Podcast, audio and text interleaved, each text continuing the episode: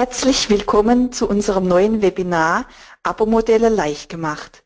Jeden Monat erhalten Sie von uns wertvolle Informationen, technische Tipps und Erfolgsgeschichten unserer Kunden rund um Softwareschutz, Lizenzierung und Security, sodass Sie vom perfekten Schutz profitieren. Unsere heutigen Referenten sind Rüdiger Kügler und Stefan Bamberg. Rüdiger Kügler ist seit 2003 als Vice President Sales und Security Expert bei Vibo Systems tätig. Seine Kernkompetenzen umfassen den Schutz von Software vor Reverse Engineering und die Integration von Lizenzierungsmodellen in interne Prozesse der Softwarehersteller. Stefan Bamberg ist Senior Key Account und Partnermanager bei Vibo Systems. Zuerst arbeitete er im Entwicklungsbereich, wechselte dann in das Projekt- und Key Account Management im Umfeld größerer ITK-Unternehmen. Seit 2012 ist er bei Vibo Systems im Key Account Bereich tätig und betreut die internationalen Büros und Partner. Heute erfahren Sie mehr über Abo-Modelle, die Cash-Cows im Softwarevertrieb. Wie gewohnt wird das Webinar aufgezeichnet und Sie können es sich nochmals anhören, sobald wir Ihnen den Link geschickt haben. Ihr Mikrofon ist stumm gestaltet. Sie können jederzeit Ihre Fragen äh, per Live-Chat stellen. Am Ende des Webinars beantworten wir diese Fragen. Nun geht es los. Ja, herzlich willkommen zu unserem Webinar Abo-Modelle leicht gemacht. Mein Name ist Stefan Bamberg. Neben mir sitzt mein Kollege Rüdiger Kügler und wir wollen Ihnen heute mal zeigen, wie man mit unserer CodeMeter-Technologie Abo-Modelle realisieren kann. Dazu haben wir das ganze Webinar in drei Teile aufgeteilt. Einmal gucken wir uns an, wie sieht das Ganze aus Sicht Ihres Kunden, also des Anwenders aus. Dann natürlich die Sicht des Herstellers, was muss ich konfigurieren, wo muss ich das konfigurieren, wenn ich ein solches Abo-Modell äh, anbieten möchte. Und natürlich zu guter Letzt, was muss eigentlich der Softwareentwickler in der Software tun, was muss konfiguriert werden, um ein solches Modell mit einem E-Commerce-System und unserer License Central zu realisieren. Schauen wir uns aber zuallererst mal ein paar grundlegende oder machen wir uns mal ein paar grundlegende Gedanken über Abo-Modelle. Zuerst einmal kommt da die Miete ins Spiel. Der Anwender mietet eine Software, kauft sie also nicht sofort, sondern er bekommt das Nutzungsrecht dieser Software. Dieses Nutzungsrecht läuft aber am Ende eines solchen Abonnements ab. Das heißt, wenn er beispielsweise für zwölf Monate seine Software mietet, dann kann er sie innerhalb dieser Zeit nutzen und nach diesen zwölf Monaten hat er aber dann keinen Zugriff mehr, kein Nutzungsrecht mehr für diese Software. Technisch gesehen handelt es sich dabei um eine zeitlich beschränkte Lizenz, das heißt eine, die beispielsweise nach diesen zwölf Monaten eben abläuft und dann nicht mehr weiter verwendet werden kann. Beispiele dafür sind zum Beispiel Antivirensoftware, Spieleportale wie Sony Entertainment Network haben auch dieses Abo-Modell realisiert und vielleicht kennen das auch viele von Ihnen, Büroanwendungen wie Office 365 arbeiten ebenfalls mit einem solchen Mietmodell. Ja, noch herzlich willkommen von meiner Seite. Mein Name ist, ist Rüdiger Kügler und äh, neben der, der Software Miete, wo ich also die Software nicht wirklich erwerbe, sondern nur das Nutzungsrecht für einen gewissen Zeitraum mir kaufe, miete, gibt es natürlich auch noch ein anderes äh, Modell, nämlich ein Wartungsvertrag, Abonnement. Das heißt, in diesem Falle kauft der Anwender die Software. Das heißt, er hat das Recht, die Software dauerhaft, permanent ähm, bis unendlich äh, zu nutzen, solange wie er sie nutzen möchte. Und mit dem Kauf der Software, also in der Regel mit dem Kauf der Software, schließt er einen Wartungsvertrag ab und äh, abonniert dann quasi diesen Wartungsvertrag. So, das heißt also im Gegensatz zu dem Mietmodell, das Stefan erzählt hat, wo zum Beispiel, also ich bin beim äh, Sony Entertainment Network Kunde, habe dieses PlayStation Plus und wenn natürlich mein Abo dort ausläuft, kann ich mit der Software, die in dem Rahmen drin war, nicht mehr arbeiten. Also die Spiele kann ich dann nicht mehr spielen. Während aber bei einem Wartungsvertrag und einem Kauf der Software, in dem Falle hier, ist es so, dass ich dann trotzdem das Nutzungsrecht weiterhin habe. Das heißt, die Software gehört mir auch am Ende von dem Abonnement. Ich darf halt nur keine neuen Versionen mehr einsetzen. Das heißt, das Recht auf Updates, das läuft mit dem Ende vom Wartungsvertrag ab, aber das Nutzungsrecht der Software nicht. Das heißt, eigentlich wird dann die Version, die ich habe, auf die Version eingefroren, die zum Ende des Wartungsvertrags die aktuelle war.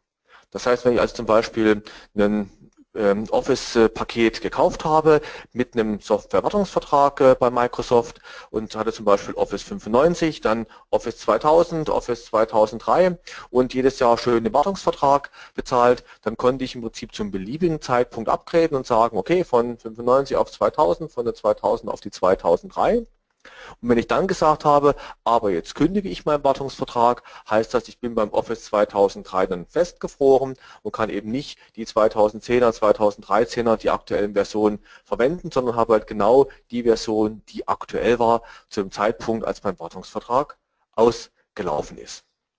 So und technisch gesehen ist das eine Lizenz, die unbefristet ist und bei der wir bei CodeMeter das Wartungsvertragsbeginn und Wartungsvertragsende einfach eintragen, aber die Lizenz ansonsten läuft nicht ab. Und Beispiele sind eben die klassischen Software-Update- oder Wartungsverträge, wie zum Beispiel bei Microsoft hieß es damals Software Advantage oder ähm, Software Assurance. Das sind so gerne verwendete Begriffe für Wartungsverträge, also sprich ich kaufe die Software und kann im Rahmen von diesem Wartungsvertrag eben immer die aktuellste Version verwenden.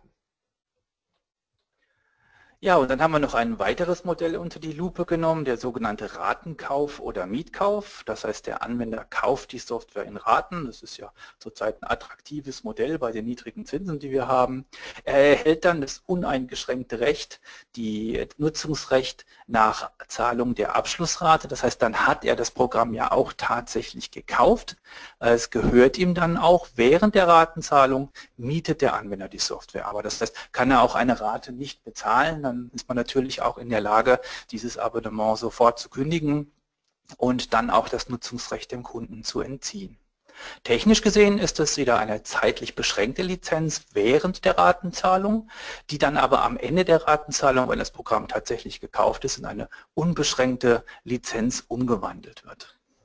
Ein Beispiel ist, wobei das hier einfach nur ein Beispiel von vielen ist, ein Verkauf von Software in Regionen, bei denen die Zahlungsmoral vielleicht nicht so ist, wie äh, wir uns das hier vorstellen. Dann macht es natürlich Sinn, einfach erstmal äh, auf Ratenbasis zu gehen und erst dann, wenn die Software vollständig bezahlt ist, dann ist das Recht auch in den Besitz des Anwenders übergegangen.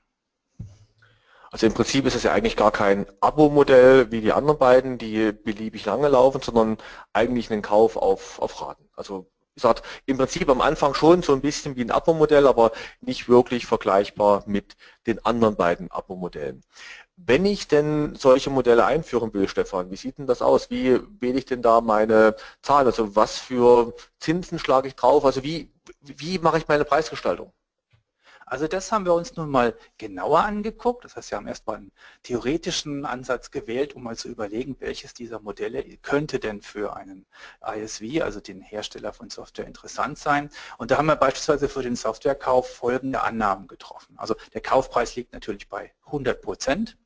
Bei einem Mietkauf gehen wir davon aus, dass der sich über ein bis zwei Jahre ähm, amortisieren soll. Das heißt, man hat 5% bis 20% Zinsen pro Jahr mehr, je nachdem, was man mit seiner Software auf dem Markt auch realisieren kann, wie attraktiv die denn auch wirklich ist. Dann haben wir angenommen, dass die Kunden natürlich später updaten. Das heißt, ähm, wir gehen davon aus, dass man 50% bis 100% als Update-Preis realisieren kann, also abhängig vom letzten Kauf natürlich. Wenn der Kunde die Software ja schon ursprünglich eingesetzt hat, bietet man ihm einen Discount von 50%, damit er das Update äh, kaufen kann. Dann haben wir uns noch angeschaut für, die, für den Kauf und ein Wartungsabo, Wartungspauschalen sind in unserer Branche üblich zwischen 12 Prozent bis hin zu 25 Prozent. Ähm, aber man kann hier noch was hinzufügen. Also das höchste, was ich jemals gesehen habe, war hier Microsoft mit diesen äh, Upgrade Advantage Verträgen. Die waren bei 33 Prozent. Aber das ist wirklich eine Ausnahme. Also was ich sonst in der Branche wirklich sehe, sind Wartungspauschalen zwischen 12 und 25 Prozent. Wobei hier ganz oft Wartung und eine Hotline mit dabei ist, also im Prinzip einen Support und äh, eine Wartungspauschale oft auch zusammengenommen wird. Und zu guter Letzt haben wir uns natürlich das Software-Abo angeguckt. Was kann man als monatlichen Mietpreis denn realisieren, beziehungsweise was macht hier Sinn? Und äh, da haben wir die Annahme getroffen, dass man das auf äh, zwei bis drei Jahre äh, strecken kann, den Kaufpreis. Also man hat eine monatliche Miet, äh, Mietpreis von ein 36. oder ein 24. des Kaufpreises. Und da haben wir uns jetzt mal angeschaut, unter diesen Voraussetzungen, wie sieht denn das Ganze über verschiedene Jahre hinweg aus. Und Rüdiger, was ist denn dabei rausgekommen? Ja, also im Prinzip haben wir jetzt gesagt, äh, wir schauen uns an, wie viel Umsatz macht denn der einzelne Kunde. Und äh, wenn ich jetzt hingehe und sage, ich mache den ganz normalen Kauf, dann geht der Kunde hin, er kauft initial und das war's. Also ich mache einmal 100% von äh, dem Umsatz, also nehmen wir an, eine Software kostet 5000 Euro, dann mache ich einmal 5000 Euro Umsatz mit dem Kunden und das bleibt und ich mache keine weiteren Geschäfte mit dem Kunden in den folgenden hier mal auf fünf Jahre aufgerechnet. Wenn ich so einen Mietkauf mache, also eigentlich gar kein Abo. Was mache ich denn dann? Da haben wir mal angenommen, dass der Kunde quasi im ersten Jahr die in ein Zwölftelrate das Ganze abstottert und äh, entsprechend 10% äh, Verzinsung wir draufgepackt haben. Das heißt also im Prinzip, im Endeffekt halte ich, erhalte ich 110%, also 5.500 Euro für meine Software, aber ich erhalte sie eben nicht gleich, sondern ich erhalte sie erst nach zwölf Monaten oder innerhalb der ersten zwölf Monate. Also eigentlich auch relativ nah dran am Kauf, dass ich wie gesagt vielleicht ein paar Prozent mehr bekomme, aber die dafür später. Der dritte äh, Punkt, den wir vergleichen wollen, ist, was passiert denn, wenn ich jetzt äh, sage, mein Kunde kauft die Software und äh, irgendwann in x Jahren kommt dann sagt, ich hätte gerne ein Update. Und wie Stefan das auch so schön dargestellt hat, typischerweise sind so Modelle der Fall, dass ich sage, wenn der Kunde innerhalb von zwei bis drei Jahren kommt, dann kriegt er das Update für 50 Prozent vom Preis. Kommt er von vier bis fünf Jahre vom alten Verkauf, dann biete ich es ihm für 80 Prozent an und wenn er mehr als fünf Jahre der Kauf zurückliegt, dann muss er die Software komplett neu kaufen. Also solche Modelle, wo es halt abhängig ist, wie lange ist denn der letzte Kauf her. Und jetzt haben wir mal angenommen, dass im Prinzip der Kunde nach drei Jahren einfach kauft und wir in unserem Modell sagen, nach drei Jahren ist der Updatepreis bei 50 Prozent dann sieht es so aus, dass wir quasi im ersten Jahr 5.000 Euro einnehmen, unsere 100 Prozent und im ähm, dritten Jahr nochmal 2.500 Euro dazu, also 150 Prozent und das war's. Und so in so einer Stufenform äh, würde dann auch der Verlauf entsprechend weitergehen. Ja, dann haben wir uns angeschaut, was ist denn, wenn ich jetzt meine Software gleich mit einem Wartungsvertrag verkaufe. Und da sehen wir hier, dass das natürlich eins der interessantesten und lukrativsten Modelle ist. Ich verkaufe nämlich die Software und zusätzlich meinen Support- und, und Wartungsvertrag. Ich mache also schon im ersten Jahr initial, und hier haben wir uns mal 20 Prozent angesetzt, mache ich im Prinzip im ersten Jahr schon mal 20 Prozent mehr und nehme kontinuierlich jedes Jahr einfach nochmal 20 Prozent on top äh, ein. Da natürlich Updates im Rahmen von diesem Wartungsvertrag drin sind, kommt jetzt nicht nochmal so ein unerwarteter, unkalkulierbarer, hoffentlich schöner Sprung wie bei den Update-Verkäufen. Aber ich habe halt kontinuierliche Einnahmen, die auch, wie man hier sieht, ständig, ständig wachsen. Und ähm, ich kann halt auch relativ besser oder kann besser vorplanen, wie viel Einnahmen ich denn haben werde, weil ich natürlich weiß, wie viele Wartungsverträge habe ich. Und äh, irgendwo geht natürlich ein Kunde dann hin und kündigt einen Wartungsvertrag nach fünf Jahren, zehn Jahren, 15 Jahren, hängt natürlich auch ein bisschen von der Art und Weise Ihrer Software entsprechend ab. So und last but not least haben wir uns die Miete angeschaut, also das Lizenzabonnement. Und äh, wenn wir uns sowas anschauen, dann sehen wir, dass wir hier natürlich erstmal mit niedrigeren Einnahmen starten. Das heißt, der Kunde kauft ja die Software nicht, der Kunde mietet die Software wir sind jetzt hier von den Amortisierungen nach zwei Jahren ausgegangen. Das ist also quasi genau nach zwei Jahren hat der Kunde dann die 5000 Euro entsprechend bezahlt, die 100 Prozent äh, von uns, die wir da entsprechen.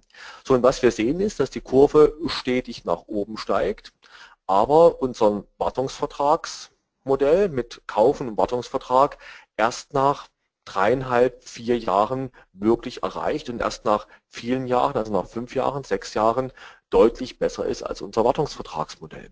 Also wenn man mal so sieht, was macht denn der einzelne Kunde an Umsatz, ist der Verkauf mit äh, Software und Wartung, Wartungsabonnement äh, auf jeden Fall das risikoärmste und ähm, initial höchst profitable, während die Miete etwas ist, wo ich eher einen langen Atem benötige, um in die wirkliche Zone zu kommen, wo es für mich Spaß macht. Natürlich haben wir jetzt hier betrachtet, was ist denn der Umsatz vom einzelnen Kunden und haben nicht gesagt, wie viele der Kunden äh, kündigen denn den Wartungsvertrag und so Geschichten mit, wie viele Kunden kriege ich denn vielleicht mehr, weil durch so ein Mietmodell habe ich natürlich auch einen günstigeren Einstieg. Während ich jetzt beim Kauf der Software 5000 Euro auf einmal auf den Tisch legen muss, ist natürlich beim Mietmodell das umgerechnet auf vielleicht 200, 210 Euro pro Monat. Wir hatten ja gesagt, durch die 24 äh, äh, Monate, also dann im Prinzip von circa 200 Euro pro Monat, klingt natürlich verlockender. Die Frage ist also, wie viele Kunden kann ich denn durch so einen Mietvertrag mehr gewinnen und ähm, wie sieht das Ganze denn da aus? Und da haben wir auch mal so ein paar Annahmen getroffen. Ich glaube, Stefan hat da ein paar Annahmen. Schauen wir uns die mal an. Ja, wir sind davon ausgegangen, dass man 100 Neukunden pro Jahr damit gewinnen kann, bei einem Preis der Software von 5000 Euro. Ähm, der einzelne Verkauf von Updates soll wie folgt ablaufen. 50% der Kunden kaufen nach drei Jahren, das ist die Annahme, äh, und beziehen ein Update zur Hälfte des Preises. Die Idee ist, den Verkauf inklusive Wartungsvertrag zu machen. Dabei war die Annahme, 75 Prozent der Kunden schließen einen Wartungsvertrag ab und dieser kostet 20 Prozent des Kaufpreises des Programms. Und wir gehen von einer Kündigungsrate von 10 Prozent pro Jahr aus. Bei der Software zur Miete sind wir mal davon ausgegangen, dass wir innerhalb der ersten 24 Monate den Kaufpreis amortisieren wollen. Äh, wir kriegen oder wir erhoffen natürlich, dass wir 25 Prozent mehr Kunden durch den günstigeren Einstieg bekommen, weil wir reden ja nicht mehr von hohen Investitionskosten. Möglicherweise können Sie das als äh, Käufer der Software auch über äh, ein Budget abwickeln, was eben äh, rein auf äh, auf den Wartungsvertrag eben aufbaut, wo man keine einmal Investitionen starten muss. Und wir gehen hier aus von einer Kündigungsrate pro Jahr von 5 Prozent. Und jetzt ist die spannende Frage, wie sieht es dann in absoluten Zahlen aus? Übrigens, warum gehen wir davon aus, dass die Kündigungsrate bei einer Software-Miete niedriger ist als beim Wartungsvertrag? Ganz einfach, weil beim Wartungsvertrag habe ich ja die alte Version und kann mit ihr weiterarbeiten. Bei der Software-Miete endet mein Nutzungsrecht, das heißt also bei der Software-Miete, wenn ich da den Vertrag kündige, kann ich die Software nicht mehr einsetzen. Das heißt, der Anreiz, die Miete weiterzuführen, ist natürlich bei einer Miete viel höher als bei einem Wartungsvertrag selber. Aber nun zu den Zahlen. Wie sehen die denn entsprechend aus? So, und haben wir mal gesagt, äh, wenn ich jetzt Kauf und Update habe, den Mietkauf haben wir jetzt mal gleich komplett rausgelassen und gesagt, okay, ein Kunde kauft, so, und Stefan hat ja gesagt, die ersten drei Jahre macht der Kunde kein Update. Also sprich, äh, in den ersten Jahr habe ich 100 Neukunden mal 500 äh, Euro Umsatz, also im Prinzip meine äh, halbe Million Euro Umsatz. Im zweiten Jahr wieder 100 Neukunden, also mein Vertrieb muss weiter auf die Straße, kann sich nicht zurücklehnen. Im dritten Jahr das gleiche. Und im vierten Jahr, dann kriege ich natürlich auch wieder entsprechend die 100% Neukunden und von meinen Kunden aus dem ersten Jahr haben wir gesagt, 50 Prozent schließen für 50 äh, Prozent vom Preis ein neues Update ab, also ein Viertel des Preises kommt nochmal dazu. Und so liegt man nochmal bei 125.000 Euro mehr, also bei 625.000 äh, Euro, die ich dann im vierten und fünften Jahr entsprechend einnehme. Also was ich hier sehe ist, ich muss jedes Jahr neue Kunden gewinnen, natürlich ja, und ich muss im Prinzip ähm, habe eine relativ langsame Steigerungsrate drin, weil ich irgendwann Kunden auch Updates verkaufen kann. Schauen wir uns das Ganze mal an im Vergleich dazu mit dem Kauf äh, von Wartung. Ich verkaufe im ersten Jahr gleich mehr, nehme ich meinen Wartungsvertrag gleich dazu, also Softwareverkauf und Wartungsvertrag.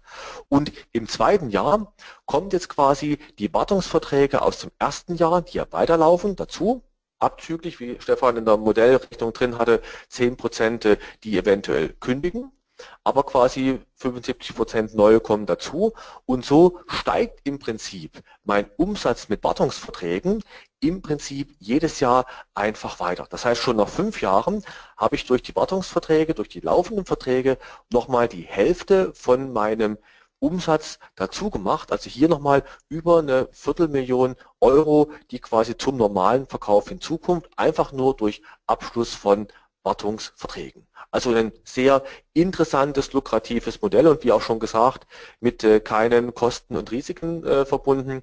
Also etwas, was man auf jeden Fall ohne Risiko ausprobieren kann, ob das bei meinen Kunden entsprechend ankommt. Ja, bei der Miete hatte Stefan jetzt gesagt, wir haben 25 Prozent Kunden mehr. So, wie schaut das denn aus, wenn wir 25 Prozent mehr Kunden haben und die unsere Software mieten? Jetzt muss man davon ausgehen, die kommen natürlich nicht alle am 1. Januar. Das heißt, der erste kommt am 1. Januar, der letzte am 31.12. Das heißt, ich nehme natürlich also auch nicht das komplette Jahr, die komplette Jahresmiete mit. Und so sehen wir, dass ich also quasi hier gerade mal so ein Drittel von dem Umsatz mache, den ich bei einem normalen Kauf machen könnte, weil ja mein Mietpreis günstiger ist, ich erst nach zwei Jahren die Amortisierung habe und selbst wie gesagt mit ähm, hier einem 25 äh, Prozent mehr Kunden, was schon nicht gerade äh, einfach zu erreichen ist, bin ich hier also deutlich unter meinem Originalpreis. Aber wie sieht es denn dann im zweiten, dritten, vierten Jahr aus? Da gucken wir uns mal an. Im zweiten Jahr bin ich dann fast schon bei dem Umsätzen, den ich durch Neuverkäufe beim Verkaufsmodell erzielen würde. Und im dritten Jahr habe ich sogar meinen Wartungsvertragsmodell schon überschritten und im vierten und fünften Jahr geht das Ganze natürlich schön entsprechend durch die Decke. Also von, von der Warte her ist ein Mietmodell etwas, wo ich mehr Kunden gewinnen muss, um erstmal Sachen zu kriegen und ich muss natürlich auch entsprechend im ersten und zweiten Jahr mal eine weniger Einnahmeperiode entsprechend überleben, durchstehen können. Klar, mit so einer Folie kann ich auch gerne zu einem Venture Capitalist gehen und sagen, ich hätte gerne entsprechend Kapital, um die ersten zwei Jahre entsprechend zu überbrücken, denn im dritten, vierten, fünften Jahr kommt das Ganze wieder raus. Ich glaube, kann Stefan auch bestätigen, jeder Venture Capitalist würde hier gerne Geld äh, reinstecken, wobei natürlich ich der Meinung bin, besser man kann das aus eigenen äh, Ressourcen finanzieren. Von der Warte her ist vielleicht so ein Mietmodell etwas, was man in einer gewissen Region, also ein, ein Kontinent zum Beispiel rauspicken und sagen, in Amerika, Nordamerika, Südamerika oder in Europa, in Asien, also in einem von dem fange ich mit einem Mietmodell an oder ich picke mir von meiner Produktflut entsprechend ein oder zwei Produkte raus und sage, okay, meine Cash Cow lasse ich weiterhin auf dem traditionellen Modell und das neue Produkt, mit dem fange ich mit einem Mietmodell an und äh, wenn das dann nach drei bis vier Jahren greift, kann ich dann weitere Produkte umstellen. Also so eine Miete ist etwas, was ich auf Raten einführen würde. Ja, schauen wir uns nochmal jetzt das Fazit an dieser Untersuchung, die wir gemacht haben. Also wie Rüdiger vorhin schon sagte, der Verkauf von Wartungsverträgen im Abonnement ist risikofrei. Die Umstellung auf ein Lizenzabonnement bietet langfristig mehr Umsatz hat aber in den ersten Jahren ein entsprechendes Risiko. Sie hatten gesehen, die Einnahmen sind erstmal niedriger, deutlich niedriger, auf fast ein Drittel muss man sich da, oder mit einem Drittel muss man sich da erstmal zufrieden geben, aber auf lange Frist macht das Abo-Modell sehr viel Sinn. Es gibt natürlich auch Herausforderungen. Ähm, es müssen deutlich mehr Kunden durch das neue Lizenzmodell gewonnen werden, aber die Chance ist ja da. Man steigt als Kunde ja deutlich niedriger ein mit den monatlichen Kosten, als man das mit einer Einmalinvestition tun würde. Die Wahl des richtigen Abopreises ist aber auch wichtig. Es gibt eine ganze Menge Untersuchungen und ähm, es ist eine Frage, wie hoch ist die oder wie, wie groß ist die Relation zum Kauf, Kaufpreis, was ich als Monatseinnahmen gern haben möchte. Und es gibt natürlich die so psychologisch wichtigen Schranken, die bei 50, 100 und 200 und 500 Euro liegen, wo die Kunden halt dann leicht zugreifen oder sich auch da schon schwer tun. Die Umstellung sollte man auf jeden Fall in Etappen durchführen. Das heißt nicht alle Produkte auf einmal umstellen, sondern quasi so ein Leuchtturmprojekt mit seinen Produkten mal starten oder auch das in einzelne Märkten ausprobieren. Äh, was wir hier gemacht haben, hat natürlich auf den Annahmen beruht, die Sie auf den Folien vorher gesehen hatten. Äh, Ihre Kalkulation und Ihr Businessplan kann natürlich anders aussehen, er wird auch wahrscheinlich anders aussehen. Wir wollten Ihnen einfach Denkanstöße geben, wie so etwas aussehen kann und ob das Abo-Modell das Richtige für Sie ist, entscheiden Sie zum Schluss sowieso selbst. Das war jetzt die ähm, finanzielle Betrachtung der verschiedenen Modelle. Jetzt schauen wir uns aber mal an, wie sieht denn das Ganze aus, wenn ich mich für ein Abo-Modell entschieden habe. Und beginnen wir mal mit der Sicht des Anwenders. Und da schauen wir uns mal folgende Punkte jetzt gleich im Detail an. Das heißt, wie sieht denn überhaupt der Kauf eines solchen Abonnements in einer E-Commerce-Lösung aus? Dazu haben wir uns den Cleverbridge äh, Shop mal als Beispiel herangenommen. Dort bekomme ich nachher ein Ticket als Freischaltcode, also so ein Aktivierungscode, wie Sie ihn auch von ganz normaler Software her kennen. Wie sieht denn die Aktivierung des Abonnements nachher in der Software aus? Wie muss ich mir das als Endkunde vorstellen, wenn ich mein Abonnement aktivieren möchte? Wie sieht aber auch die Abrechnung während des Abonnements durch die E-Commerce-Lösung aus? Da haben wir eben die Beispiele mal aus dem Cleverbridge Shop herangezogen. Wie verhält sich es mit der automatischen Verlängerung der Lizenz in der Software? Und insbesondere auch mal den Fall haben wir näher betrachtet. Wie sieht es denn aus, wenn meine Kreditkarte abgelaufen ist während des Abonnements? Was passiert dann eigentlich? Schauen wir uns mal den allerersten Punkt zuerst an. Hier sehen Sie mal den Warenkorb, wie wir ihn im Cleverbridge Shop haben Sie, ich habe hier ein Produkt namens Sample Notepad und einen Subscription 30. Was sich dahinter verbirgt, kann man durch einfaches Klicken auf das i hinten dran sehen. Also das ist eine 30 Tage Abo-Lizenz, die ich mir für 11,90 Euro kaufen kann. Sie sehen, Auslieferung ist elektronisch. Alles, wie man sich das vorstellt im Warenkorb. Ein Klick genügt dann.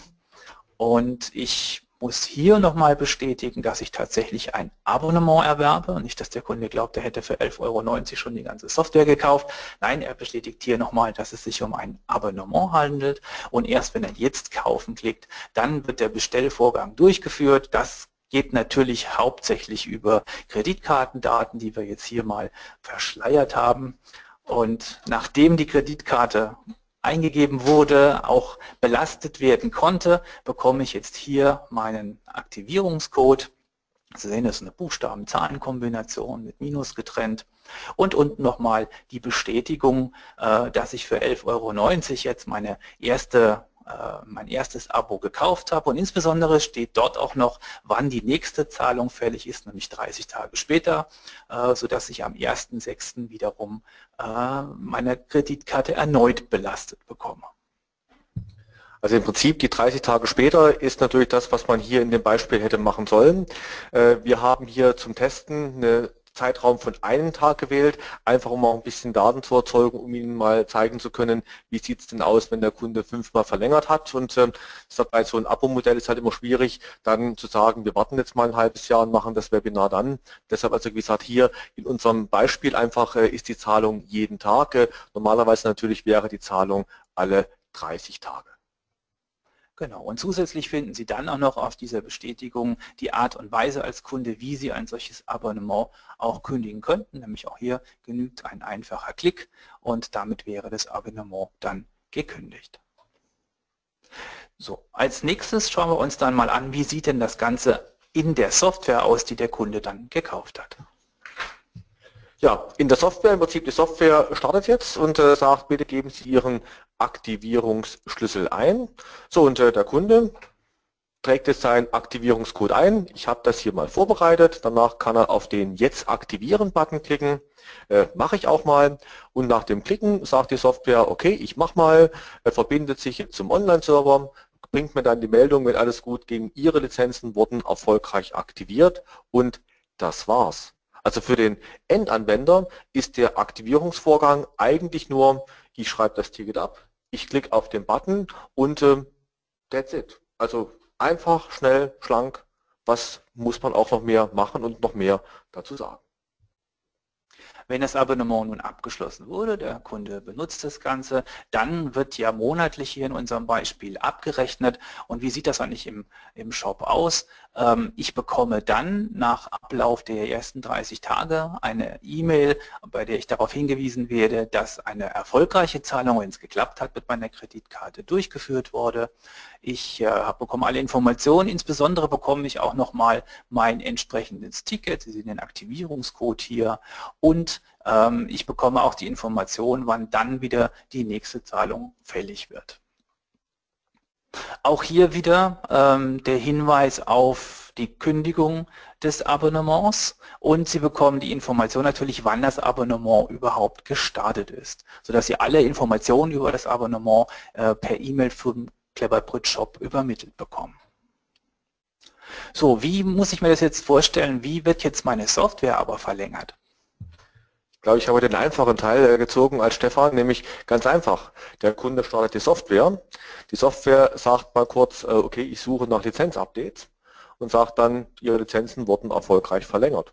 Derzeit, also die Kundensicht ist äh, in Bezug auf die Lizenzverlängerung wirklich spannend und einfach und zurück zu Stefan. Ja, jetzt schauen wir uns nochmal den interessanten Fall an. Was passiert eigentlich, wenn während meines Abonnements die Kreditkarte ausläuft? Dieser Fall ist ja nicht unwahrscheinlich. Dann sendet der äh, Shop einen Link äh, erstmal sendet mir der Shop überhaupt die Informationen, dass die Zahlungsdetails aktualisiert werden müssen, was die schönere Formulierung ist für es hat nicht geklappt, bei dir Geld abzuziehen. Und äh, Sie sehen da unten, ich kann dann die Zahlungsoptionen ändern. Das heißt, ich kann entweder meine neue Kreditkarte dann die, die Informationen über die neue Kreditkarte hinterlegen. Und wenn das passiert ist, ich die neuen Kreditkarten eingegeben habe, passiert eigentlich das gleiche wie beim ersten Mal auch. Ich gebe die Kreditkartenzahlen ein und wenn alles funktioniert hat, wenn meine neue Kreditkarte funktioniert, dann bekomme ich wieder meine, meinen Hinweis, dass die, der Einzug des Geldes geklappt hat und ich bekomme den Hinweis, wann die Kreditkarte belastet wurde. Und das war es eigentlich schon, weil äh, an dieser Stelle hat der Kunde nicht wirklich viel zu tun. Das alles automatisiert unter der Haube funktioniert, dafür sorgen wir und insbesondere zeigen wir jetzt erst einmal, wie aber die Produkte definiert werden müssen, damit, ein, damit Sie ein solches Abo-Modell Ihren Kunden anbieten können.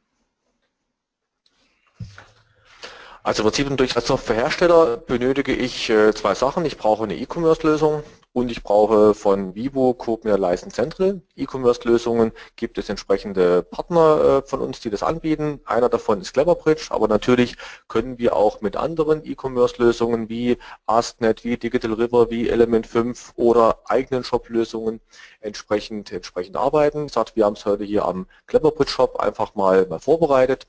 So und im Prinzip als Hersteller will ich ja wissen, was ist eigentlich passiert. Und äh, da habe ich hier zwei Sachen. Zum einen natürlich in der E-Commerce-Lösung sehe ich äh, oder will ich sehen, was habe ich denn an Abonnements, was davon ist noch aktiviert, was davon ist bereits gekündigt, was ist auch vielleicht zum Beispiel automatisch ausgelaufen. Und in der anderen Seite natürlich dann, was sehe ich denn in Coop mit der License Central, äh, was für Lizenzen sind denn erstellt worden, wie aktuell ist mein Kunde, was ist aktiviert worden, was ist zum Beispiel noch nicht aktiviert worden. Und da haben wir jetzt einfach mal aus der Cleverbridge-Lösung hier einen Screen uns rausgepickt, nämlich äh, es gibt dann äh, Punkt Abonnements, wo ich also genau diese Abos entsprechend sehe und ich habe gesagt, zeigt mir bitte alle Abos, die jetzt noch äh, aktuell aktiv sind. Diese Auswertung habe ich gestern entsprechend gemacht und äh, da sehen wir, wir haben drei aktive Abonnements. Das eine ist das Abo von mir vom 27.05. weichak.vivo.de. Das andere ist auch von mir vom 31.05. Das war gestern ein, ein Testabo und äh, Stefan hat auch gestern entsprechend äh, ein paar Minuten nach mir auch ein Abo abgeschlossen. Muss also eine sehr interessante und beliebte Software sein. Das Sample Notepad, dass so viele Leute das gleich innerhalb von 10 Sekunden hier äh, abonnieren.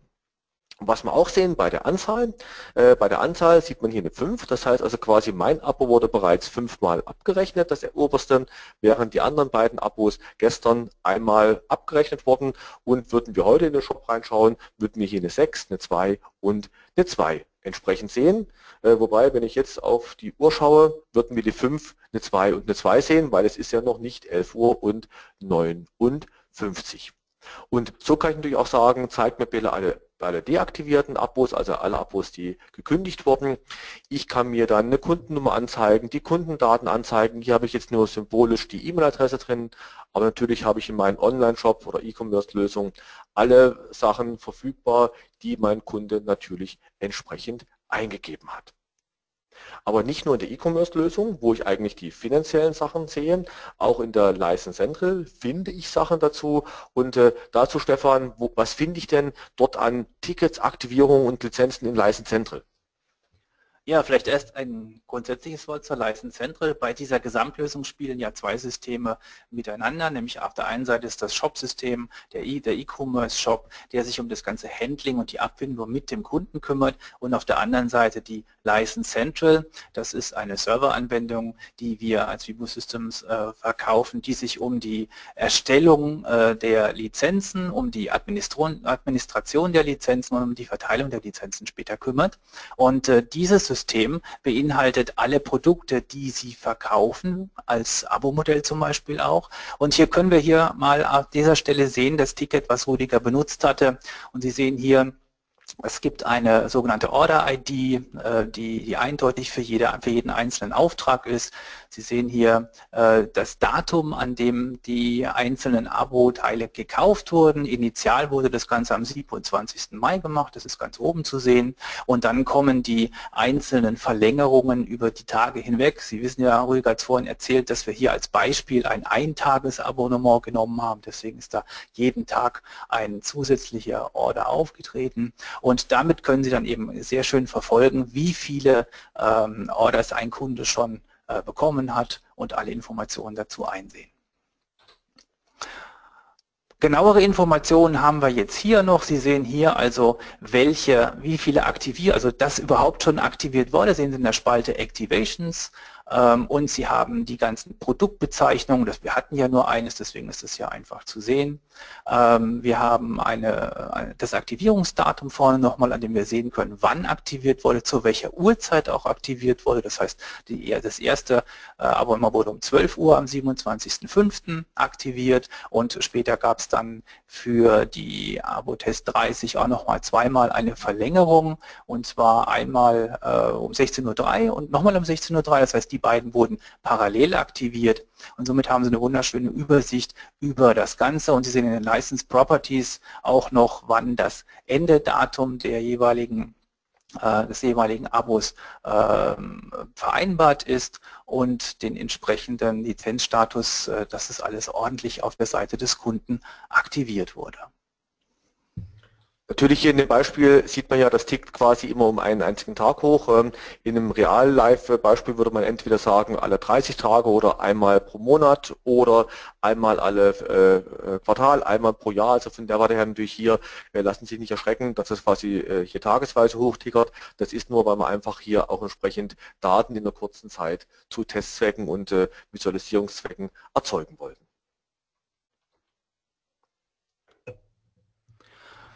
So, zu guter Letzt schauen wir uns nochmal genauer die Sicht des Softwareentwicklers an. Was muss denn in der Software tatsächlich getan werden, um diesen ganzen schönen, einfachen Prozess auch durchführen zu können? Da haben wir wieder einzelne Schritte, die wir uns im Detail angucken. Also grundsätzlich mal der allgemeine Abschlauf von Abschluss und Verlängerung eines Abos. Dann schauen wir uns mal die Konfiguration eines solchen Artikels in der E-Commerce-Lösung an. Hier im Beispiel halt äh, Cleverbridge. Wie muss ich diese Artikel anlegen? Wie muss ich aber auch die Konfiguration dieser Artikel in der Code mit der Central durchführen, damit das Ganze zusammenpasst? Dann schauen wir uns an den sogenannten Connector, also das heißt, wie kommunizieren denn die E-Commerce-Lösung und die Code mit der License Central, wie tauschen die entsprechend die Daten aus? Dann haben wir natürlich noch die Integration der Verlängerung in der Software, weil das soll für den Kunden ja so einfach wie möglich gehandelt werden. Am besten soll er gar nichts davon merken, dass die Software verlängert wurde, wenn entsprechend auch bezahlt wurde. Dann noch die, diesen Blick auf das Gateway für die Online-Aktivierung. Das heißt, wenn ein Kunde nachher tatsächlich dieses Ticket hat, wie wird denn unter der Haube eine solche Aktivierung dieser Lizenz auf einem System vorgenommen?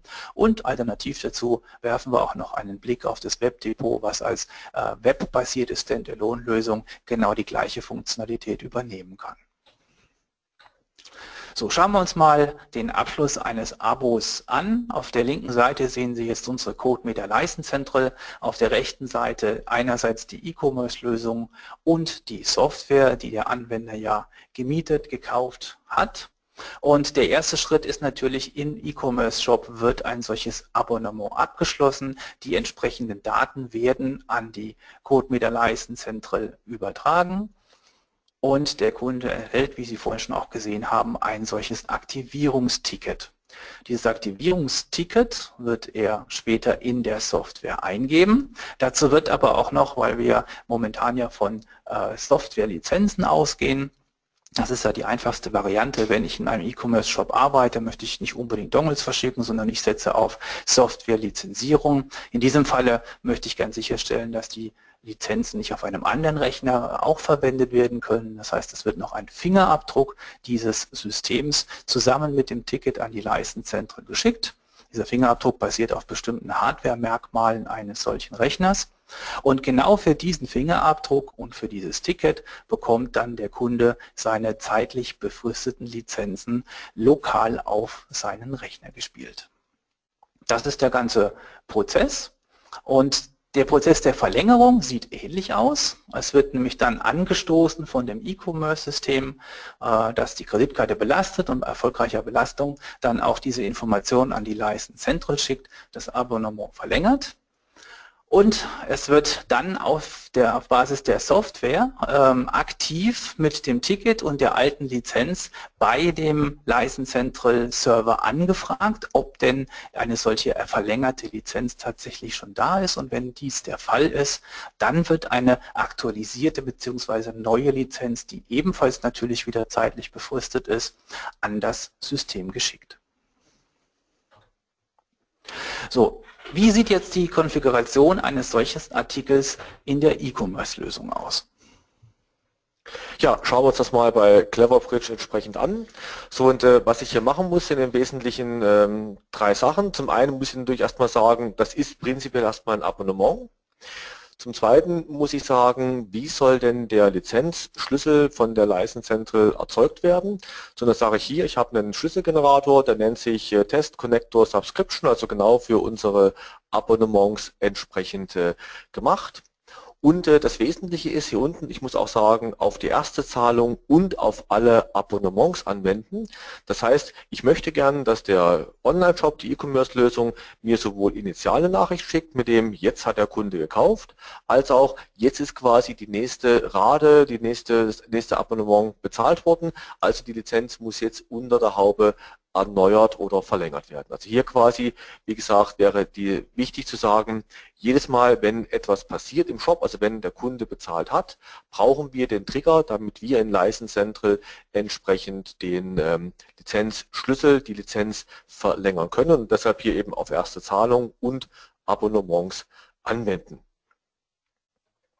So, der zweite Punkt ist hier bei den Abonnementoptionen, dass ich sage, hm, das ist erstmal prinzipiell ein Abonnement und ähm, wann soll denn hier entsprechend ähm, bezahlt werden.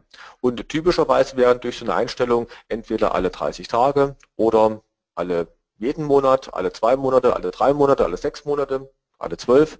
Das sind eher so typische Einstellungen, die man hier vornehmen kann. Man kann auch sagen, dass es quasi das Abonnement genau zwölf Raten sind, wäre also diese Mietkaufoption, die man hier auch gleich mit erschlagen könnte. Und im Prinzip kann man auch sagen, darf storniert werden, darf nicht storniert werden, hat entsprechend Texte für Lizenztypen.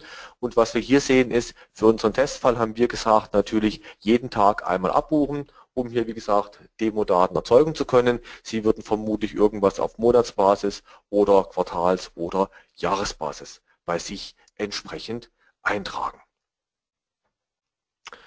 Ja, der zweite Punkt ist dann, wie konfiguriere ich denn den Artikel in der License Central, Stefan? Ja, also wir sind hier sozusagen auf dem Gegenstück. Das heißt, während Sie in der E-Commerce-Lösung eben äh, Artikelnummer, Artikelname und die ganzen Lizenzmodelleigenschaften wie Abo-Modelllänge und so einstellen und auch die Kundendaten vorrätig haben, in der License Central selber definieren Sie dann die tatsächliche Lizenz, die später zum Kunden wandern wird. Auch hier natürlich die entsprechende Abo-Item-ID, das heißt, das ist die Artikelnummer, die Sie hier geben und das muss natürlich dem entsprechen, was im Shop auch angelegt wurde, in dem E-Commerce-Shop dann entsprechender Name ähm, und dann sehen Sie unten bei den License Entries, das sind die Parameter, die später in der Lizenz des Kunden gesetzt werden. Das heißt, er bekommt eine Lizenz auf seinen Rechner aktiviert, die äh, entsprechende Namen hat. Sie sehen hier Sample Notepad, 30 Tage Subscription License. Und Sie sehen aber auch die Expiration Time. Das heißt, ich habe hier eine Lizenz, die bis zum 31. Mai 2016 läuft.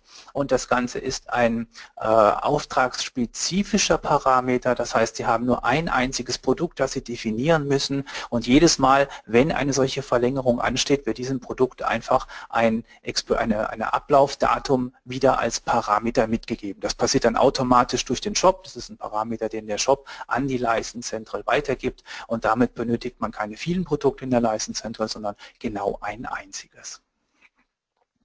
Hier sehen Sie noch, dass wir das mit einem äh, Firmencode für Dongles gemacht haben. Also Sie können natürlich genauso gut Dongles wie auch Softwarelizenzen unterstützen. Sie sind da offen, Sie können sogar beides parallel einsetzen für Ihre Kunden. Hier haben wir jetzt mal als Beispiel Dongles genommen. Es geht genauso auch mit reinen Softwarelizenzen. So, jetzt kommen wir mal zur eigentlichen Kommunikation zwischen diesen beiden Systemen, also Cleverbridge äh, spricht mit äh, CodeMeter License Central. Was muss ich da beachten? Ja, jetzt sind wir im Prinzip so ein bisschen auch in dem tiefen technischen Teil angelangt und äh, was wir hier sehen ist quasi der Code auf unserer Seite, bei der die Daten von Cleverbridge mit unseren License Central Daten entsprechend gemappt werden. Und so schickt uns zum Beispiel der Cleverbridge Shop ein Datenfeld, das nennt sich Purchase ID. Äh, bei uns gibt es ein Datenfeld, das nennt sich Order ID. Das heißt, wir mappen das Purchase ID auf Order ID. Ist ja erstmal auch logisch, dass die Verkaufsnummer auch die Verkaufsnummer ist. Das zweite ist, äh, wir haben eine Kundennummer, in die schreiben wir in diesem Falle auch ähm, die Purchase ID rein. Das kann man tun, muss man nicht tun, äh, hat sich in dem Falle hier aber als eine praktische und gangbare Lösung äh, erwiesen. Und es gibt bei uns ein Kommentarfeld, in dem ich viele andere Sachen auch reinschreiben kann. Zum Beispiel schreibe ich jetzt hier in diesem Beispiel die E-Mail-Adresse rein. Ich könnte aber genauso gut auch noch den Vornamen, Nachnamen, Adresse und sonstige Kundendaten, die ich alle aus dem Cleverbridge Shop übertragen bekomme, hier auf meine Datenfelder, zum Beispiel aufs Kommentarfeld entsprechend mappen. Also wie gesagt, hier im einfachsten Falle schreibe ich eben die E-Mail-Adresse und noch einmal die Purchase-ID, also die Verkaufsnummer entsprechend rein. Ja, das zweite ist ein bisschen äh, größerer Code, nämlich Cleverbridge schickt mir auch eine Original Purchase ID. Das heißt, habe ich im Prinzip so einen Abonnement-Verlängerung, wo der Shop mir sagt, ah, der Kunde hat es bezahlt, dann steht dort die originale Verkaufs-ID drin von dem Abschlussauftrag. Also quasi die mit dem das Abonnement abgeschlossen ist, die steht in allen fortlaufenden, weiterführenden Aufträgen auch drin. Und hier habe ich einfach eine kleine Funktion, wie ich das aus diesem äh, Formular von oder aus den Daten von äh, Cleverbridge entsprechend rauslese. Also unser Read Original Order ID liefert uns diese Nummer zurück. Und jetzt kommt die Intelligenz in unserem Connector, nämlich wir gehen hin und sagen, wenn es so eine Original Order ID gibt, dann schauen wir, ob die aktuelle Order-ID gleich die Original Order-ID ist. Wenn das nämlich so ist, ist das die initiale Bestellung und dann machen wir einfach gar nichts, sondern tun den Auftrag ganz normal annehmen. Und wenn das aber eine folgende Bestellung ist, dann gehen wir hin und sagen, es gibt bei Vibo noch das Feld Original Order ID und in das füllen wir dann nämlich diese originale Order ID rein. Das brauchen wir, um dann die beiden Aufträge bei uns nämlich auch miteinander zu verknüpfen. Und ich schreibe die Originalauftragsnummer in mein Kundendatenfeld rein, weil ein wesentlicher äh, Check bei, bei uns ist, besteht auch darin, dass die Kundennummer entsprechend der Kundennummer aus dem Originalauftrag sein muss und da die Original Order ID sich ja nie ändern kann für den Kunden, verwenden wir die hier als eine Kundennummer. Deshalb, also wie vorhin auch schon gesagt, hat sich als ein praktikabler Weg erwiesen. So, und äh, denn im nächsten Punkt äh, gehe ich hin und mappe dann diese Artikelnummer von uns auf die Artikelnummer von entsprechend äh, Cleverbridge, was hier dieses Abo-Test 30 entsprechend war. Und im nächsten Schritt, äh, wie Stefan schon sagte, ist ja das Feld Subscription Date End. Unter den Namen haben wir es bei uns auch gesehen, äh, Name Subscription Date End. Dort will ich ja jetzt sagen, wann soll das denn sein? Und hier sage ich das heutige Datum, also sprich das Verlängerungsdatum plus die Abo-Time plus eine entsprechende Zeit mehr. Weil man muss ja davon ausgehen, dass der Kunde vielleicht die Software nicht jeden Tag startet und nicht jeden Tag online sein kann. Und deshalb ist natürlich so ein Modell zu sagen, der Kunde mietet für ein Jahr und ich gebe ihm mal zum Beispiel 15 Tage mehr. Das heißt, nach einem Jahr ist die Lizenz ja eigentlich abgelaufen. Mein Job erstellt aber erst dann die neue Verlängerung. Das heißt, dann sind 15 Tage, die die Software noch als Kulanzzeit, Overtime entsprechend weiterläuft und in diesen 15 Tagen versucht meine Software automatisch die Lizenz zu verlängern und wenn das funktioniert, läuft es entsprechend weiter und wenn es nicht funktioniert, dann ist nach spätestens 15 Tagen entsprechend Schluss. Also von der Warte her zu sagen, wir sagen die Abo-Time plus entsprechende Karenzzeit, äh, die wir dazugeben und sagen, das ist die Zeit, in der ein Kunde trotzdem noch weiterarbeiten kann, ohne dass er wenn er eben nicht online ist und nicht verlängern konnte. So, die Parameter stecken wir dann in den Auftragswert rein, sehen wir hier als, als Params und äh, that's it. Und damit quasi schicken wir den Auftrag dann an License Center ab. Also Original Order ID ist eben dann die Originale, die Kundennummer steht entsprechend drin und in den Items stehen unsere Parameter und äh, damit erzeuge ich dann mein Ticket. So, und das ist im Prinzip das, was ich im Connector zwischen der Cleverbridge-Lösung und der Code mit der Leistenzentrum-Lösung von, von uns, von Vivo Systems, anpassen, konfigurieren muss, um hier wirklich eine nahtlose Übertragung der Abonnements sicherzustellen. Der nächste Punkt natürlich, was muss ich denn in meine Software einbauen? Und da habe ich so ein bisschen mal ein Ablaufdiagramm äh, aufgemalt. Äh, wie sieht denn die ganze Logik dahinter aus? Und die Logik ist natürlich beim Starten meiner Software, ist denn die Lizenz vorhanden? Weil initial ist die Lizenz natürlich noch gar nicht da. Also gehe ich hin und sage, nein, Lizenz ist nicht da. Also sage ich, lieber Kunde, bitte gib die Ticketnummer ein. War der Screen, den wir vorhin beim Kunden gesehen haben. Nach der Eingabe starten wir die Online-Aktivierung. Und wenn die Online-Aktivierung okay war, dann speichern wir uns das Ticket, weil wir wollen ja mit dem dann automatisch verlängern, speichern wir uns auf dem Rechner bei einer Softlizenz oder im Dongle zum Beispiel, wenn wir einen Dongle verwenden. So, und dann können wir unsere Software ganz normal starten. Für den unwahrscheinlichen Fall, dass äh, der Kunde das Ticket falsch abgetippt hat oder irgendwas nicht funktioniert hat, liefern wir entsprechenden Fehler und sagen, sorry, hat nicht funktioniert, bitte versuch's nochmal erneut. Schauen wir in den anderen Fall rein, nämlich was ist denn, wenn die Lizenz bereits da ist. So, und da im Prinzip sage ich, sind wir denn schon innerhalb von unserer Overtime? Unsere Overtime war in meinem Falle jetzt hier 15 Tage, deshalb im Prinzip ist meine Frage, ist denn die Lizenz noch mehr als 15 Tage gültig? Wenn wir noch nicht in der Overtime sind, heißt das ja, die Abo-Time ist noch nicht abgelaufen und das heißt, es kann noch keine Verlängerung geben. Also wir sind äh, noch nicht in der Overtime, die Lizenz ist noch mehr als 15 Tage gültig, also starten wir ganz einfach die Software. Wenn wir in, uns in dieser Overtime befinden, dann sagen wir, ah, wir müssen jetzt die Lizenz verlängern und bei der Lizenzverlängerung springe ich mal jetzt auf die nächste Seite. Und was machen wir dort? Wir sagen Verlängerung mit dem vorhandenen Ticket, also wir lesen unser Ticket wieder entsprechend aus. Äh, und wenn diese Verlängerung funktioniert hat, äh, wir also machen die Online-Anfrage, sagen zu verlängern und wenn das gut war, dann sagen wir, wir starten die Software und wenn die Verlängerung nicht funktioniert hat, könnte dann passiert sein, weil der Kunde das Abo gekündigt hat, könnte passiert sein, weil ähm, die Kreditkartendaten nicht mehr aktuell sind. Dann im Prinzip überprüfen wir, sind wir denn noch in der Overtime oder ist die Lizenz denn jetzt schon komplett abgelaufen?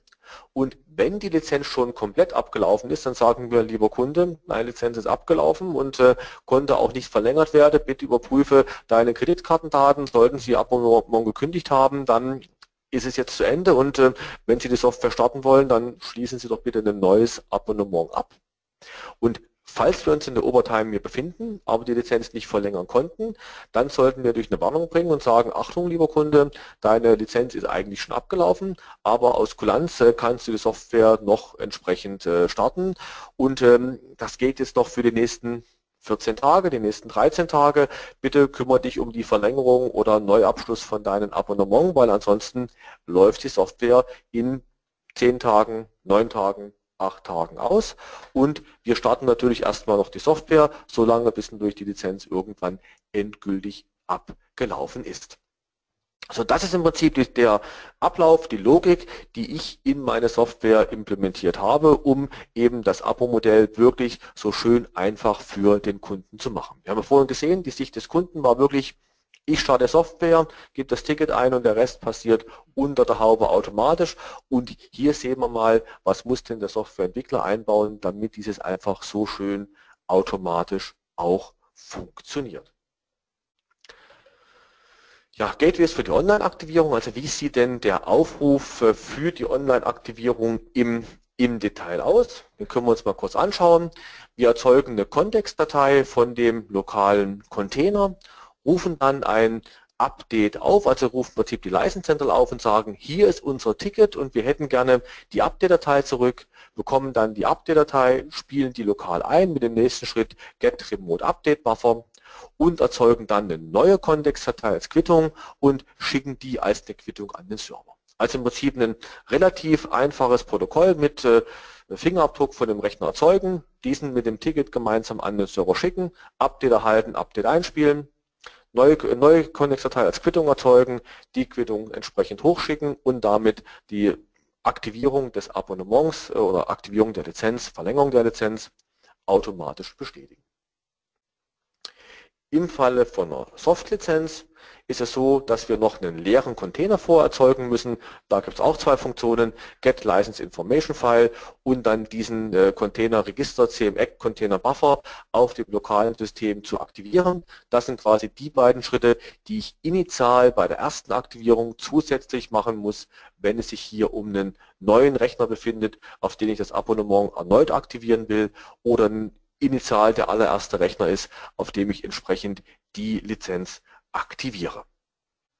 Und last but not least haben wir das Webdepot als eine alternative Möglichkeit. Das heißt, unser Kunde geht auf eine Webseite, gibt dann sein Ticket entsprechend dort an und sieht dann, aha, Sample Notepad, Subscription 30, die Lizenz ist verfügbar und kann hier auf Aktivieren klicken und kann dann damit die Lizenz auch auf einen Rutsch in seine Software oder in seinem äh, Dongle oder auf seinen Rechner laden und damit entsprechend mit der Software dann arbeiten. Jetzt haben wir gesehen, in der License Central haben wir unter der Haube ja eigentlich fünf Lizenzen gesehen. Wir haben gesehen, dieses eine Ticket und auf diesem einen Ticket waren entsprechend fünf Lizenzen drauf, nämlich die initiale Erstellung und die Verlängerungen jeweils immer um den einen Tag, in unserem Falle die äh, zusätzlichen Verlängerungen. Was ich jetzt hier im Webdepot sehe, ist aber, ich sehe da nur eine einzige Lizenz weil äh, wo sind denn die anderen vier? Und da gibt es entsprechend Konfigurationseinstellungen, mit denen man nämlich genau das erzeugen kann, dass ich hier sagen kann, der UI Config Show Mode zeigt mir nur die letzte an, weil der Kunde kauft ja eine Lizenz, also der Kunde für den, also der Anwender, für den sieht es ja aus wie eine Lizenz, die ich gekauft habe und für Sie als Hersteller, License Central, intern sind es ja im Prinzip viele kleine zeitlich befristete Lizenzen, die dann in der Summe erst diese eine Lizenz für den Kunden ergeben. Und deshalb kann ich hier sagen, zeigt doch für den Kunden nur das Letzte an. Das heißt, für den Kunden werden alle älteren Sachen versteckt und ich kann hier sagen, wenn der Kunde das Aktivieren deaktivieren möchte, dann soll das Webdepot automatisch alle älteren Lizenzen mit aktivieren bzw. mit deaktivieren. Das heißt, der Kunde kann also auch gar nicht sagen, ah, ich komme auf die Idee und versuche mal ein bisschen zu tricksen und verteile das auf zwei verschiedene Rechner, sondern das Webdepot und damit natürlich auch Ihre Software und Ihr Gateway kann sagen, ich aktiviere dann immer alle Verlängerungen auf den gleichen Rechner. Das geht nur auf dem einen Rechner und der Kunde kann das eben nicht aufteilen, um hier eventuell ihre Lizenzmodelle oder ihre Konzepte zu torpedieren. Und beim Zurückgeben und erneut aktivieren natürlich genauso. Ich kann also auch dem Kunden anbieten, äh, er kann die Lizenz von dem Rechner oder von dem Dongle deaktivieren, sie auf einen neuen Container dann ausstellen. Natürlich gewinnt er dadurch keine neue Ablaufzeit, sondern das Abo läuft trotzdem an, in unserem Falle 13. Juni 2016 entsprechend aus. Ja, vielen Dank, Rüdiger. Ich hoffe, wir konnten Ihnen in den letzten 60 Minuten nun einige Denkanstöße und technische Realisierungen zur Nutzung von Abo-Modellen mit CodeMeter an die Hand geben. Ähm, wenn Sie Fragen haben, können Sie diese jetzt im Chatfenster noch stellen. Ich habe schon mal zwei Fragen bekommen. Eine kann ich gleich selbst beantworten. Wir haben jetzt die ganze Zeit über Konnektoren und Gateways gesprochen, die man zur Verbindung zwischen License Central und dem E-Commerce Shop verwenden kann oder auch über zwischen der Software und der License Central. Wo bekomme ich die eigentlich her? Was kosten die eigentlich?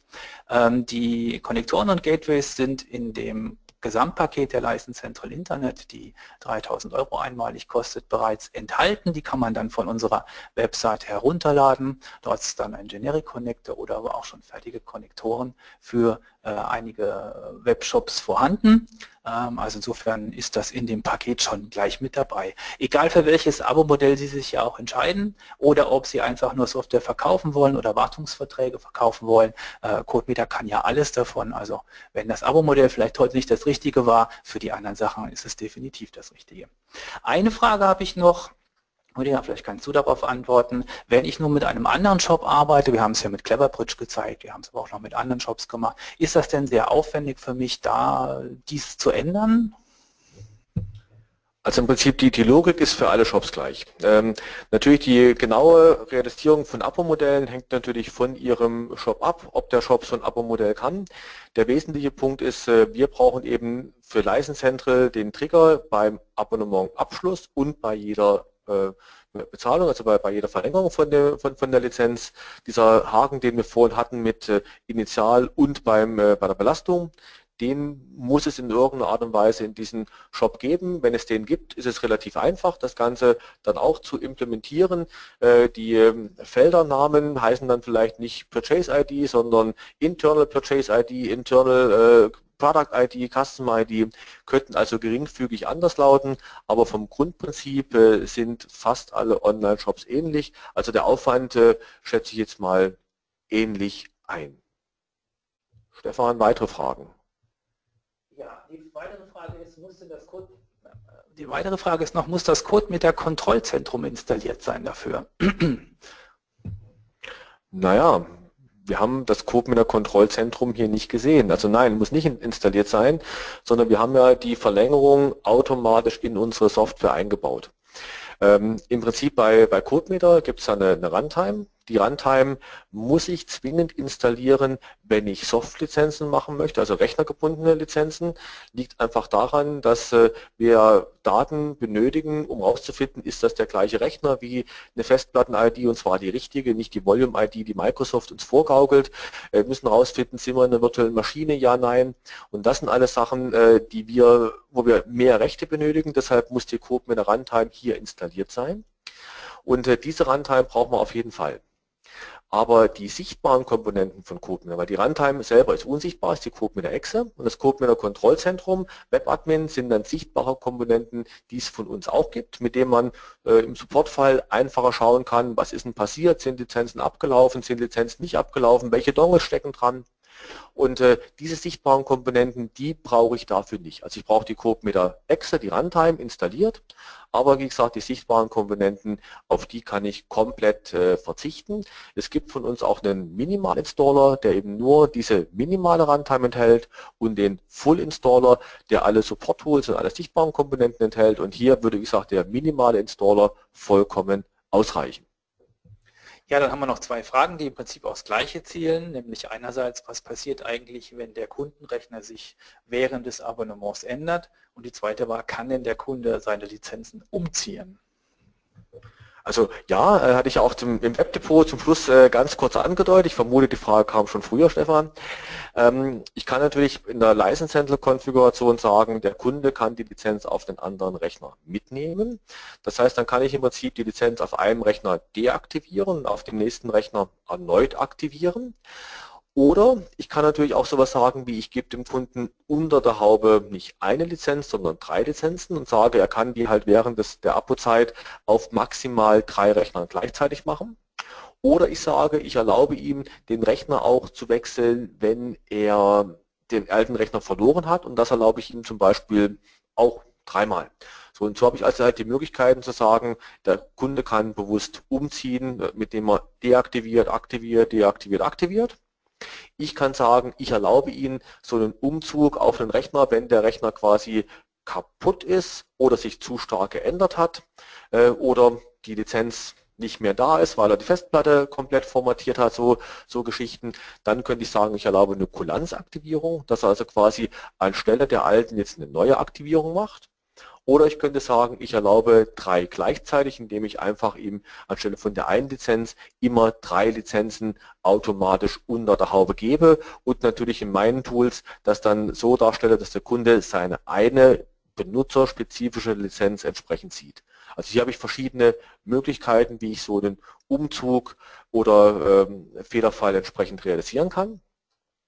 In der Regel brauche ich den aber eher bei Coop selten, also vor allen Dingen den Fehlerfall mit äh, Rechner hat sich so stark geändert, weil unser Coop mit der SmartBind mit dem wir die Lizenz an den Rechner binden, hat eine entsprechende Toleranz. Das heißt, bei der Aktivierung suchen wir uns verschiedene Eigenschaften. Ich sprach vorhin schon von der Festplatten-ID. Wir haben noch die CPU äh, drin mit ID, mit Typ. Wir haben äh, Sachen drin von Motherboard, Grafikkarte, äh, Speicherchips, also von vielen verschiedenen Geschichten, TPM-Chip, wenn, wenn verfügbar. Und aus denen mischen wir quasi den Fingerabdruck zusammen und geben dort nochmal in der Regel ca. 30% Toleranz drauf. Das heißt, der Kunde kann dann 30 Prozent von seinen Rechnern entsprechend ändern, äh, wobei dann eine Festplatte mehr eingeht als zum Beispiel eine Netzwerkkarte und äh, damit quasi ist die Wahrscheinlichkeit, dass sich selbst über die Laufzeit von zwei, drei, vier Jahren den Rechner so stark ändert, dass die Lizenz ungültig wird, eher gering, weil eben Eigenschaften, die sehr langlebig sind und die eine sehr gute Qualität äh, bieten, die gehen mit einer hohen Gewichtung ein und Eigenschaften, die oft geändert werden, wie zum Beispiel halt äh, eine Netzwerkkarte noch da zusätzlich reingemacht, äh, die gehen nur mit einer geringen Gewicht, Gewichtung ein und können deshalb auch schneller mal ausgetauscht werden. Also eigentlich kommt das zu dem Fall eher selten. Ja, dann gab es noch die Frage, bei einem Umzug muss natürlich auf der Seite des neuen Rechners ein neuer Container angelegt werden, was natürlich Kosten erzeugt. Das hängt natürlich äh, auch von dem Lizenzmodell ab, das Sie mit Vivo Systems vereinbart haben. Also wenn Sie pro Container natürlich bezahlen, dann ist das richtig. Es gibt aber auch äh, Flat-Modelle, Unlimited-Modelle, bei der Sie halt für einen Jahresbeitrag äh, so viele Lizenzen erstellen können, wie Sie möchten und dann sind solche Umzüge natürlich auch in dieser Pauschale mit enthalten. Dann gab es noch Anmerkungen zu, das ist ja im Prinzip eine Beziehung zwischen einem Softwarehersteller und einem wirklichen B2C-Kunden. Äh, es gibt auch einige Zuhörer heute, die im B2B-Bereich äh, tätig sind. Äh, kann man das darauf übertragen? Lassen sich große Unternehmen aus unserer Erfahrung davon überzeugen, auch mit einem solchen Shop zu arbeiten? Und sind Kreditkartenzahlungen im B2B-Bereich eigentlich akzeptiert? Also der Online-Shop ist natürlich nur ein Beispiel. Äh, wir können einfach hingehen und sagen, streichen Sie Online-Shop und nehmen Sie dafür SAP. Das heißt, die Daten, die der Online-Shop uns schickt, kann uns ein SAP-System natürlich auch schicken. Das heißt also im Prinzip, äh, die gleiche Implementierung kann zwischen Ihrem SAP und unserer License Central erfolgen. Das heißt, Sie legen das Abonnement, den Vertrag im SAP an. SAP schickt uns dann die initiale Bestellung und jedes Mal, wenn Sie eine Rechnung rausschicken, schickt Ihr SAP uns entsprechend die Verlängerung der Lizenz. Also dieser Online-Shop war natürlich jetzt nur oder ist natürlich nur ein Beispiel, wie ich das Ganze realisieren kann. Das Ganze geht natürlich mindestens genauso gut mit einem SAP. Auf der Online-Shop-Seite waren die Sachen einfach mal schnell da, konnte ich die Konfiguration zeigen. Im SAP hängt es natürlich von den von Ihnen verwendeten Modulen ab und natürlich auch von dem, was Sie gecustomized haben und äh, wie schnell Ihr SAP-Berater das bei Ihnen customizen kann. Die allererste Frage, die uns noch erreicht hatte, die war noch bezüglich unserer finanziellen Betrachtung. Äh, wenn die Zahlungen tatsächlich monatlich erfolgen, wie sind dann Kosten für Verwaltung und Abrechnung einzubeziehen? Die hatten wir ja jetzt mal erstmal vernachlässigt, wobei, wenn das Ganze automatisiert läuft, so wie du das gezeigt hast, Rüdiger, sind diese Kosten nicht besonders hoch. Ähm, gleichzeitig wurde noch die Frage dargestellt, äh, ob eine Mietpause auch berücksichtigt wurde bei uns. Das haben wir nicht berücksichtigt. Wir sind von einer kontinuierlichen Zahlung der einzelnen äh, Mietbeiträge ausgegangen. Aber wie gesagt, das Ganze soll ja nur ein Denkanstoß für Sie sein. Ihr eigenes Excel-Sheet wird mit Sicherheit anders aussehen, aber Sie können auf den Informationen, die wir Ihnen geliefert haben, gerne aufsetzen. Alle anderen Fragen, die wir jetzt nicht beantworten konnten, weil es ist schon sehr fortgeschritten, die Zeit, beantworten wir Ihnen dann per E-Mail. Ich möchte mich ganz herzlich bedanken für die Zeit, die Sie uns geschenkt haben heute Morgen und äh, freue mich, wenn Sie auch beim nächsten Webinar wieder dabei sind. Auch aus meiner Sicht äh, vielen Dank und äh, einen wunderschönen Tag noch und bis zum nächsten Mal. Auf Wiederhören. Tschüss.